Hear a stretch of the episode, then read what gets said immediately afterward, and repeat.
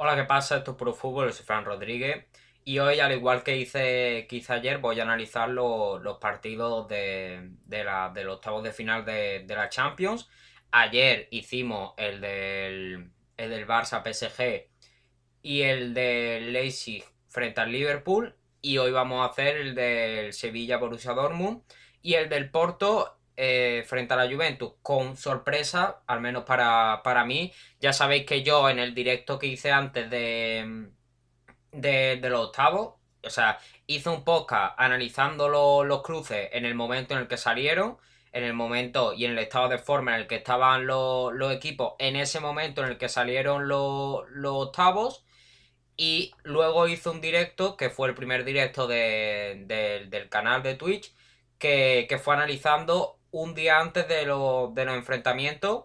Y en el caso de, las eliminatorias de hoy, di como favorito al Sevilla. Además, yo creía que por, que por una amplia ventaja, por, el estado de forma en el que llegaban ambos equipos, el Sevilla llegaba, llegaba muy bien, estaba, estaba, estaba cojando unos grandes partidos. Creo que llevaba muchos partidos sin, muchos partidos sin dejarse puntos. Llevaba partidos ganando y llevaba varios partidos sin conocer gol, sin que su portero Bono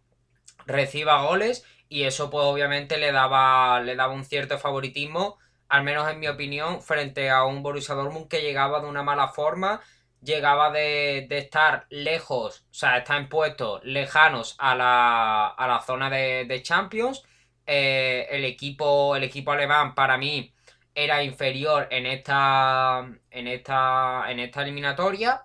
y que para mí eh, la principal arma que tenían, como, como siempre, era la de, la de sus atacantes, tanto Haaland como, como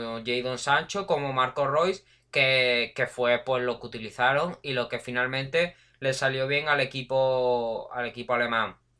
Ahora vamos a sacar, vamos a sacar la pizarra para, para analizarlo tácticamente. Y, si no tenéis nada que comentar, pues vamos, vamos a ello. Aquí tenéis a, los dos equipos, el Sevilla de blanco y el, y el Dortmund de, amarillo y negro. Y ahora vamos a, situar porque el Sevilla tuvo, tuvo ciertos problemas para, salir con el balón jugado. Bueno, esta no es la, no es la formación. El Sevilla jugó con un con una formación digamos, más de dos pivotes y dos, jugadores abiertos que eran Papu Gómez y, y luego aquí Suso. Y luego el, el salió con, una formación, sí, más o menos, más o menos parecida. Fue a lo mejor un poquito más así. Digamos, con un centro, con un medio centro más defensivo. Y a la hora de, presionar, vamos a poner que tenía el balón, el balón el Sevilla, pues la presión era, era esta. Los, jugadores del Dortmund se ponían en una especie de, de 4-1-4-1. O sea, no. 4-1, pues sí, 4-1-4-1. Así, digámoslo así y así cerraba muchas líneas al Sevilla que le costó mucho salir de, esa presión, que le, le dificultó mucho la, salida de balón esta, este tipo de presión que estaba ejerciendo el equipo, el equipo alemán y que, que le costó eh, en muchas ocasiones los problemas y en este caso también le causó, le causó los goles. El, el primer gol que fue, que fue de, que fue de, de Dahoud, que, que tiró desde larga distancia, pero sí que es verdad que el equipo lo que hizo fue, en este caso tenía el balón Haaland y el equipo se enfocó mucho en el jugador noruego y luego cuando recibió Dahoud estaba eh, muy solo y pudo acomodarse. Sí que es verdad que aquí creo que era Fernando, eh, lo, hizo, lo hizo bien eh, reculando, pero claro, ya eh, tuvo tiempo para, regatear y con un fantástico golpeo la puso, la puso en la cuadra de la portería de Bono. Y luego los otros dos goles, uno fue por, la, por, una, por una pérdida de, del Papu Gómez en, esta zona, la perdió, la robó, la robó Haaland, que pudo perfectamente, eh, que pudo perfectamente conducir y luego a través de, a través de una pared con Jadon Sancho, el, el jugador noruego se mete en el área y de ahí puede, puede finalizar de manera muy de manera muy clara en un uno contra uno en el que Haaland es muy difícil de, de parar. Y eso fue una de, de los principales fallos que, que tuvo el, el, Sevilla, el dejar que Haaland tuviese cierta libertad porque sí que es verdad que sabemos que es muy difícil de cubrir el jugador noruego pero claro que justo cuando recibe tiene que tener ya a un tío encima y si no me equivoco fue en el, en el segundo gol en el que él es capaz de conducir, él roba y puede conducir y nadie le ataca hasta que llega, hasta que llega a esta zona donde ya toca con Jadon Sancho, como he explicado antes, y se mete para, para ya por fin rematar y hacer, eh, y hacer el gol. Eh, ya dicho, la presión que tuvo, que tuvo el, el, equipo, el equipo alemán fue muy importante porque le costó mucho salir al Sevilla, tuvo, tuvo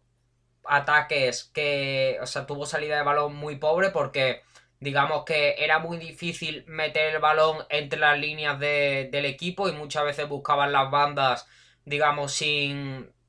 sin mucha intención porque era por, buscar algún sitio y el equipo de Julen Lopetegui pues tuvo muchas dificultades, intentaban buscar esta zona, pero claro, estaba muy bien cubierto por, los, por los jugadores y lo que tenían que hacer pues era lanzar el balón arriba buscando a a sus jugadores para que ahí pudiesen hacer algún, algún tipo de daño, pero le costó mucho al Sevilla hacer, hacer daño al Borussia Dortmund, que presionó muy bien y que en cambio ellos se aprovecharon muy bien los fallos que tuvo el Sevilla para hacer, hacer los goles y a través de esa presión intimidar mucho al equipo de Julio Lopetegui para que le costase mucho salir hiciera errores y estos errores lo aprovechase un Erling Haaland que estuvo realmente pletórico. Hablamos ayer de, Mbappé, que es un jugador, como ya todos sabemos, es un crack que hizo eh, un partido que es de los que uno se consolida como estrella, de los que uno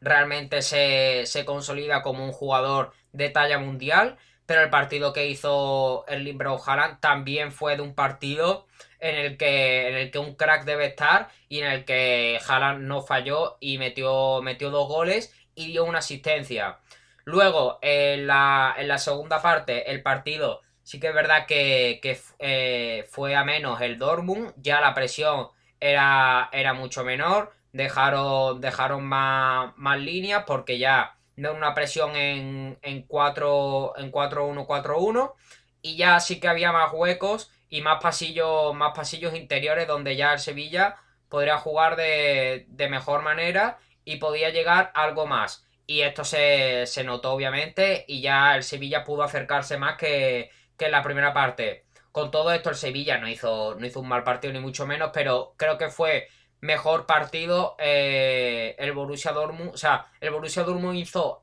que con su buen partido el Sevilla hiciese un partido no malo, sino mediocre, que, que no le valiese para, para obtener un resultado mejor, un 2 a 3 al fin y al cabo eh, es un no buen resultado porque al fin y al cabo el, el, equipo alemán está metido tres goles eh, fuera de casa, pero con un 2 a 0 que es posible si, si el equipo de, de Julio Lopetegui logra, logra eh, arreglar esos fallos defensivos que, que tuvo, la que tuvo digamos, en esta en este robo de, del Papu Gómez. Si logra arreglar esos fallos, eh, obviamente eh, el equipo puede sacar eh, un 2 a 0 en el Signal Iduna Par sin público, que obviamente el público alemán pues aprieta mucho y, en este caso pues, pues creo que puede sacar partido de, de, no haber público y un 2 a 0 al fin y al cabo es algo alcanzable para un equipo como el Sevilla que para mí estaba destinado a hacer más, como, como ya he dicho, y que todavía lo puede remediar con un, con un 2 a 0, como, como ya he dicho, en el Signal de una par, que, les permitiría pues, clasificarse a cuartos y, llegar a, una eliminatoria que para mí un equipo como el Sevilla se, merece. Ahora, claro, el Borussia Dortmund también se la merece por, por talentos como son, como son los que tiene. Y ahora quiero tener una, una reflexión, digámoslo, digámoslo así, porque hemos visto que el Barça, que llegaba en un gran momento, un gran momento porque el Liga estaba, estaba cuajando grandes partidos y grandes resultados. Y, el Sevilla, que también llegaba en un grandísimo momento, probablemente el mejor de la temporada. Eh, han perdido ambos, haciendo un partido el Barça mucho peor que, el Sevilla, está claro, porque el Sevilla al fin y al cabo fueron errores eh, puntuales los que sentenciaron su, su partido y el buen partido de Dortmund, digamos que eclipsó un poco lo que es el buen juego del equipo Julen Lopetegui, que a la salida tuvo, tuvo muchos problemas. Y ahora quiero tener esa, reflexión de si es la Liga Española, digamos, un, una burbuja que, hace que los equipos tengan buenas rachas, pero claro, a la hora de llegar a Europa tengan más problemas y a la hora de llegar a la verdad eh, tengan pues tengan malos resultados como son los que, los que estamos viendo, sobre todo en el caso de, del Barcelona, que, parecía que podía llegar con, con, cierta igualdad frente al PSG, como no había cuando salieron, los, cuando salieron los cruces. Yo de hecho dije que para mí era claro favorito el PSG, pero ahora, eh, antes de la previa que hice en el directo de Twitch, di como favorito al Barça por, por la mínima, por el momento en el que llegaba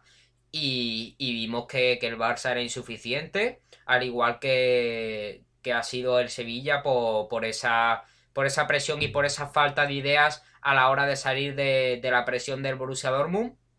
Y, pero ya, como, como ya he dicho, el Sevilla lo hizo mucho mejor que, el Barça, digamos, para dar imagen de, la liga. Pero, pero le faltó esa, esas ideas claras a la hora de salir de la presión del, del Borussia Dortmund y a la hora de, ir a presionar a, a Haaland, un jugador tan, tan importante como él, no puede conducir tanto como, como lo hizo y que, al fin y al cabo le hizo mucho daño al, equipo de Julen Lopetegui. Y por eso quería, quería dar como, como esa comparación de, de, la liga con una burbuja que, que parece que ahí dentro todo va bien, pero ya cuando salimos fuera, cuando tenemos que demostrar lo que, lo que somos frente, frente a equipos de, talla, de talla mundial, pues ya nos cuesta más y ya los resultados no, son iguales. Veremos cómo, son los partidos de, la semana que viene, en la que el Madrid pues tiene cierta, cierta facilidad a la hora de enfrentarse contra un Atalanta que, que al fin y al cabo eh, es un equipo muy atacante, muy peligroso en sus ataques pero que, ha perdido a su principal pieza, que es el Papu Gómez, y que, y que probablemente sea la eliminatoria más fácil para, los españoles. Y el Atlético de Madrid que llega, que llega, o sea, ha hecho una temporada magnífica los del Cholo, pero claro, llegan con, dos empates seguidos en liga. Veremos cómo, cómo afecta eso al, al desarrollo de su encuentro frente al Chelsea. El Chelsea que, pasa también por unos momentos de transición porque acaba de llegar Thomas Tuchel y, ahora no, no está, está empezando a levantar cabeza tras, la destitución de, de Frankie Lampard, pero obviamente doy como favorito en, esa, en esas dos eliminatorias a los equipos españoles porque, porque digamos que, que el equipo el equipo español es superior a, a, su, a sus contrincantes, pero como hemos visto en estas, en estas dos eliminatorias, que he dado como favorito a ambos españoles y luego no han dado, no han dado la talla como yo esperaba, pues, pues quería hacer como esa, como esa pequeña reflexión para, para ver a los. para, para analizar lo que será los, octavos de final de la semana que viene, que también hará una previa seguramente la semana que viene. Un resultado para Atlético Chelsea, me pregunta Pablo. Como ya he dicho, el Atlético está cuajando probablemente su mejor temporada de, los, últimos, de los últimos años. Probablemente desde, desde esa en la que consiguió la liga y consiguió clasificarse para la Champions. Hemos visto una temporada igual del Atlético en el que se está viendo no solo el esfuerzo y, y, el, y el trabajo que siempre trae el equipo del Cholo, sino que también se está viendo ciertas, ciertas conversiones a mejor, como es la de Marcos Llorente, y, y, que está logrando tener también un buen, un buen juego para, para, enfrentarse a sus contrincantes. Y el Chelsea, como ya he dicho, viene, viene en un momento de, de transición, por lo que yo creo que voy a, que voy a decir un, un 3 a 1 para el Atlético.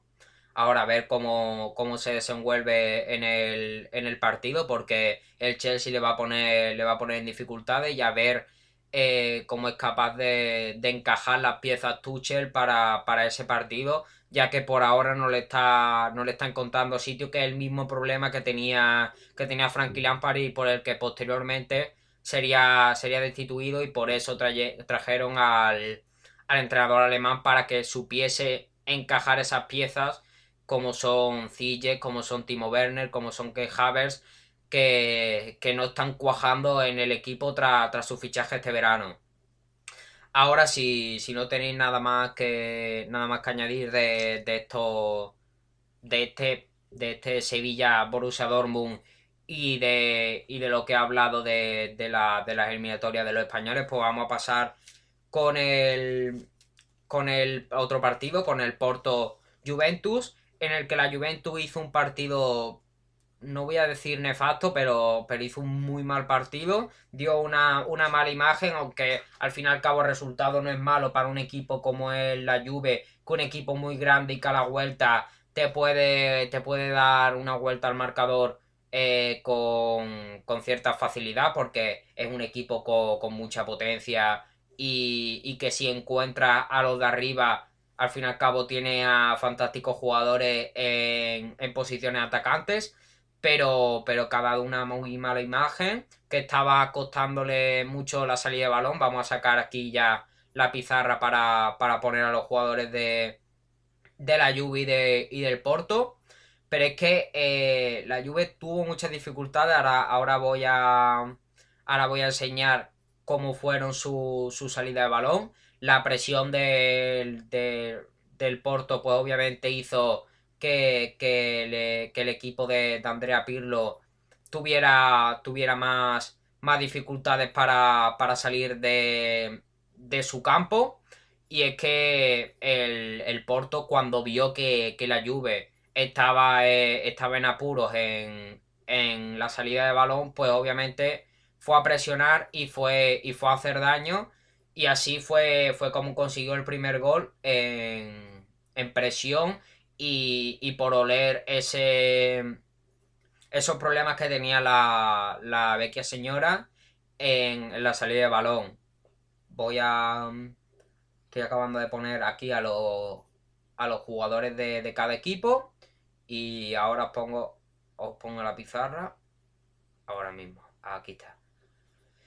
Entonces, voy a, voy a trazar lo que fue la salida de, balón de la Juve, que para mí eso fue su principal problema y también que, obviamente no, no, hizo, no hizo prácticamente peligro eh, el equipo de Andrea Pirlo, que, salía con una, con una defensa eh, muy atrás, o sea, que quería salir con el balón jugado con una defensa muy atrasada, con un Bentancur que bajaba también mucho para, para salir.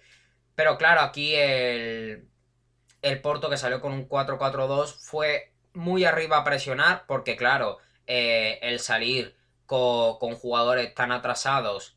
eh, frente a una frente a un Porto que obviamente vio como, como a la Juve se le, se le podía escapar ahí los balones, pues entonces decidió ir a presionar muy alto y esto lo que provocó fue, en este caso, el primer gol que fue en el minuto 1, en la que Bentancur eh, recibe. Y es que estuvieron muy lentos eh, en la salida de balón, porque aquí a lo mejor podría haber buscado un pase hacia aquí y ya eh, buscar más hacia, hacia los jugadores de, de arriba. Pero claro, pero claro, aquí lo que hizo el jugador uruguayo fue dar un pase muy, muy lento hacia, hacia y el jugador de del Porto aprovechó para, para poner 1-0 muy temprano en el minuto 1, en el minuto 1 con algo, que, daba, el primer gol al equipo portugués. Y estos fueron, fueron los problemas principalmente de, la Juve, que quería salir jugando desde muy atrás y, realmente tuvo muchos problemas para, salir de ahí. Muchas, muchas veces hacía eh, salidas estáticas con pases realmente muy fáciles y con un Porto que obviamente salió a presionar arriba para, para intentar buscar los fallos del, de la Juve que finalmente consiguió con ese, con ese primer gol. Y, y que la Juve estuvo tocando así mucho tiempo, tocando con pases horizontales que digamos no entrañaban peligro para. no tenían peligro ni, ni verticalidad para, para su equipo. Y que, y que muchas veces tuvo que hacer esto. Tirar balones arriba, donde, donde muchas veces la recogían los jugadores del Porto, otras veces eh, podían salir y, y, ya ahí pues hacer eh, acercarse un poco más a la portería, no hacer peligro, porque como ya he dicho, sus ataques fueron muy estáticos y no crearon prácticamente peligro a, la portería del Porto. Y el gol lo consiguieron en una jugada. En una jugada. En una jugada aislada. Donde, donde supieron aprovechar eh, el carril lateral, el ancho del, del, campo. Para ir al Rabiot salir jugando. Aquí la defensa del Porto tuvo que replegar mucho y ya eh, aquí se metía, se metió el, el rematador, pero ya aquí llegó Chiesa, que fue el que recibió el balón finalmente y ya fue el que anotó. Esa, ese fue el gol de, de la Juve, pero claro, sus ataques, como ya he dicho, fueron muy estáticos y no crearon prácticamente peligro a un Porto que, que supo presionar muy bien, supo cerrar muy bien los carriles centrales a, a la Juve, haciendo que, pues que tuviese muchos problemas a la hora de, salir. Sé que estoy siendo pesado en eso, pero es que es lo, es lo que más le achaco a, la Juventus, que tuvo unos ataques muy estáticos, tuvo muchas de, muchos problemas para, salir con el, con el, balón jugado, que es lo que quería el equipo de, Andrea Pirlo. Y, eso obviamente fue lo que, lo que le sentenció el partido, el querer salir con el balón jugado y el no cambiar el, el guion del partido a, ir con mayor verticalidad o a buscar más el ancho del campo para, por ahí encontrar, encontrar la portería del equipo portugués. Y, eso fue, fue el partido, una, una lluvia que tuvo muchos problemas a la salida de balón, que, eso fue lo que le hizo que, el partido se le fuera de, de las manos y que no pudiera salir con, el balón jugado como ellos querían. Y un Porto que supo presionar muy bien y supo jugar muy bien sus cartas, eh, haciendo, haciendo esa presión para, para que al, a la Juventus le costase más salir, más de lo que ya le costaba de por sí, le costase más aún. Y, y también cerrando los carriles eh, centrales que eran por los que se centraba el juego de, de la Juve y que apenas buscaron los, laterales para encontrar esa verticalidad, como ya he dicho. Eh, la, probablemente una de las únicas veces en las que encontraron profundidad y verticalidad eh, en su juego fue en el gol y, que fue cuando consiguieron el premio. Ahora sí, la, Juventus, como ya he dicho, tiene mucho, mucho potencial, es obviamente uno, uno de los favoritos para, para llevarse este título. Y, al fin y al cabo no, no es un mal resultado eh, para, para lo, o sea, es un mal resultado, sobre todo por las sensaciones que, ha dado el equipo, pero es un resultado al que se le puede dar la, dar la vuelta. Si la Juve tiene, tiene un buen día y si sobre todo eh, su jugador estrella que es Cristiano Ronaldo, que como sabemos eh, es, esta es su competición favorita, pues, pues tiene el día, pues muchas veces él es el que ha decidido eliminatorias y es el que, el que ha puesto esos goles para, dar la vuelta al resultado en, muchas ocasiones adversas para, sus equipos. Así que vemos cómo, cómo se desenlaza, eh,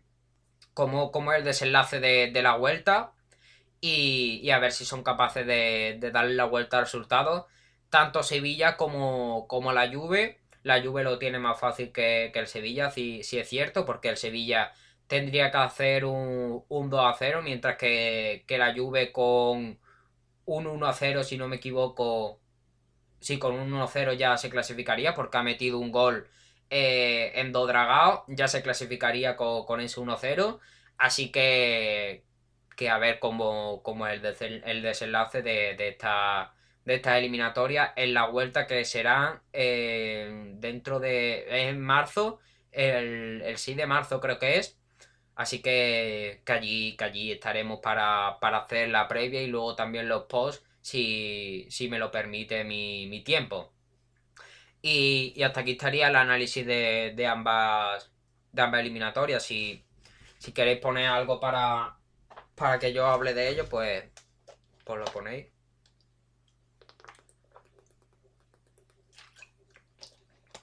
Por cierto, Pablo, no sé si está en el directo todavía, que vi ayer que, que justo cuando, cuando salí yo pusiste un comentario y para que yo te contestase, que era que si, logra, si lograría remontar el, el Barça. Sí, porque justo cuando, cuando yo me despedí, tú lo, tú lo pusiste, te contesté por el chat, pero ya, ya creo que te habías ido. El Barça lo va a tener muy complicado, sobre todo por, por la mentalidad y el juego que, está mostrando en estos partidos. Como ya he dicho, en la liga es distinto, estaba logrando, logrando demostrar una gran capacidad ofensiva, pero en partidos como, el del PSG es que no me dan ninguna fe para que, para que el Barça pueda remontar eh, el un resultado tan adverso como, es ese, en el que tiene que meter un, un 0-4 en, en el Parque de los Príncipes que, obviamente es muy complicado, sobre todo si, van con las mismas intenciones a las que han ido en el partido de, ida. Si logran eh, encontrar el juego que están encontrando en liga, pues a lo mejor se pueden acercar un poco más, pero yo creo que aún así, eh, demostrando el juego que estaban demostrando en liga, les va a costar mucho. Así que lo veo muy, muy complicado que, que el Barça remonte eh, una situación tan adversa como, como es esta. Pero, pero todo puede pasar, obviamente. Ya vimos esa remontada frente al PSG y, a ver si en este, en este caso también lo, logran los jugadores del Barcelona, pero ya digo que para mí creo que, va a ser muy complicado este, esta, esta situación, darle la vuelta a la tortilla en, en un resultado como, como es este que, es tan complicado y que, al fin y al cabo, pues la mentalidad del Barça parece estar muy lejos de, de poder llegar a, algún lado en, competición europea. Ya en competición, en competición local, en la, en la liga, sí que parece estar, estar mejor, a ver cómo, lo vemos en esta, en esta jornada, pero, pero la mentalidad del Barça y, los jugadores que, tiene. Ya se hablaba en el, en el 2-8 de hacer limpieza, ya lo hicieron, aunque sí que es verdad, con, muchas dudas por, vender a esos jugadores a los que, a los que quería, quería dar largas. Los vendió por, por cero o por un millón por variables que, que, prácticamente no le daban dinero. Jugadores como Arturo Vidal, como Rakitic, como Luis Suárez que se está saliendo en el Atlético de Madrid, pues eh, al fin y al cabo es una limpieza que, a ti no te aporta nada y que no contribuye a la, crisis que a la crisis económica que tiene que tienes tú. Te estás cruzando una crisis y, si no vende a tus jugadores que al fin y al cabo supuestamente quieres vender eh, en vez de sacar dinero por ello lo, lo vendes o sea lo, lo prácticamente lo regalas pues, pues no va a ayudar a que, a que tú salgas a, mejor y a que, que tu equipo y que tu equipo vaya más porque porque sacar a, jugadores de la plantilla por, por prácticamente por nada pues, pues al fin y al cabo no contribuye a que tu economía vaya, vaya mejor. Es una cuestión más económica que, futbolística pero es que es que así y el Barça que lo está pasando por un buen momento económico pues, pues obviamente no le no, no le pues no, no le va bien eso, esos negocios.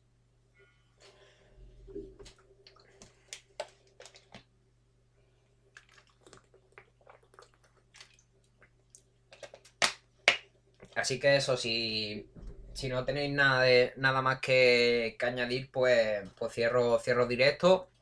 Ya no haré directo hasta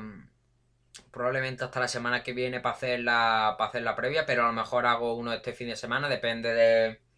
de si me veo con ideas para, para hablar, porque claro que tengo que tener así ciertos, ciertos temas para, para tratar, para hacer en, un directo. Y, y, si me veo con ideas, pues obviamente lo, lo, haré este fin de semana. Y si no, pues la pues haré la previa el, el martes o, o el lunes de, de la Champions para, para así analizar los cuatro partidos que, tenemos la semana que viene y, y, para, y para hablar un poco de lo que, de lo que serán los partidos. Y luego también si, si puedo todo toda una suposición porque claro que yo estoy yo estoy estudiando y no sé si no sé si voy a tener tiempo para, hacer directo después de, de, los partidos pero yo lo voy a intentar para hacer igual que, que he hecho esta semana hacer la previa luego hacer el post del, partido del martes y luego hacer el post del partido de, los dos partidos del miércoles. Y, así hacer una semana con, con al menos tres o cuatro directos, depende si, hago el, de, del fin de semana o no, para, hablar también de los partidos de liga, porque podemos, podemos hablar de ellos y de los partidos que yo haya, que yo haya podido ver. Así que ya está, si no tenéis, si no tenéis nada que comentar, pues pues voy a cerrar directo. Y esto, como ya sabréis, está, está subido también en Twitch, por si no lo, por si no lo habéis podido ver entero. Está subido en el canal de Twitch. Creo que son 14 días hasta que se autoelimina. Yo no le he dado a nada, así que si se quedan ahí siempre, pues, pues ahí estarán. Y si, y si se autoeliminan, porque creo que, que vi algo de que se autoeliminaban, pues se autoeliminarán a cuando cumple el periodo pero aún así tenéis tiempo para, verlos y si no, pues lo tenéis en mi podcast en formato, en formato audio. Así que, que nada, hasta aquí estaría el directo y nos vamos viendo en próximos directos y nos vamos escuchando en próximos podcasts. Adiós.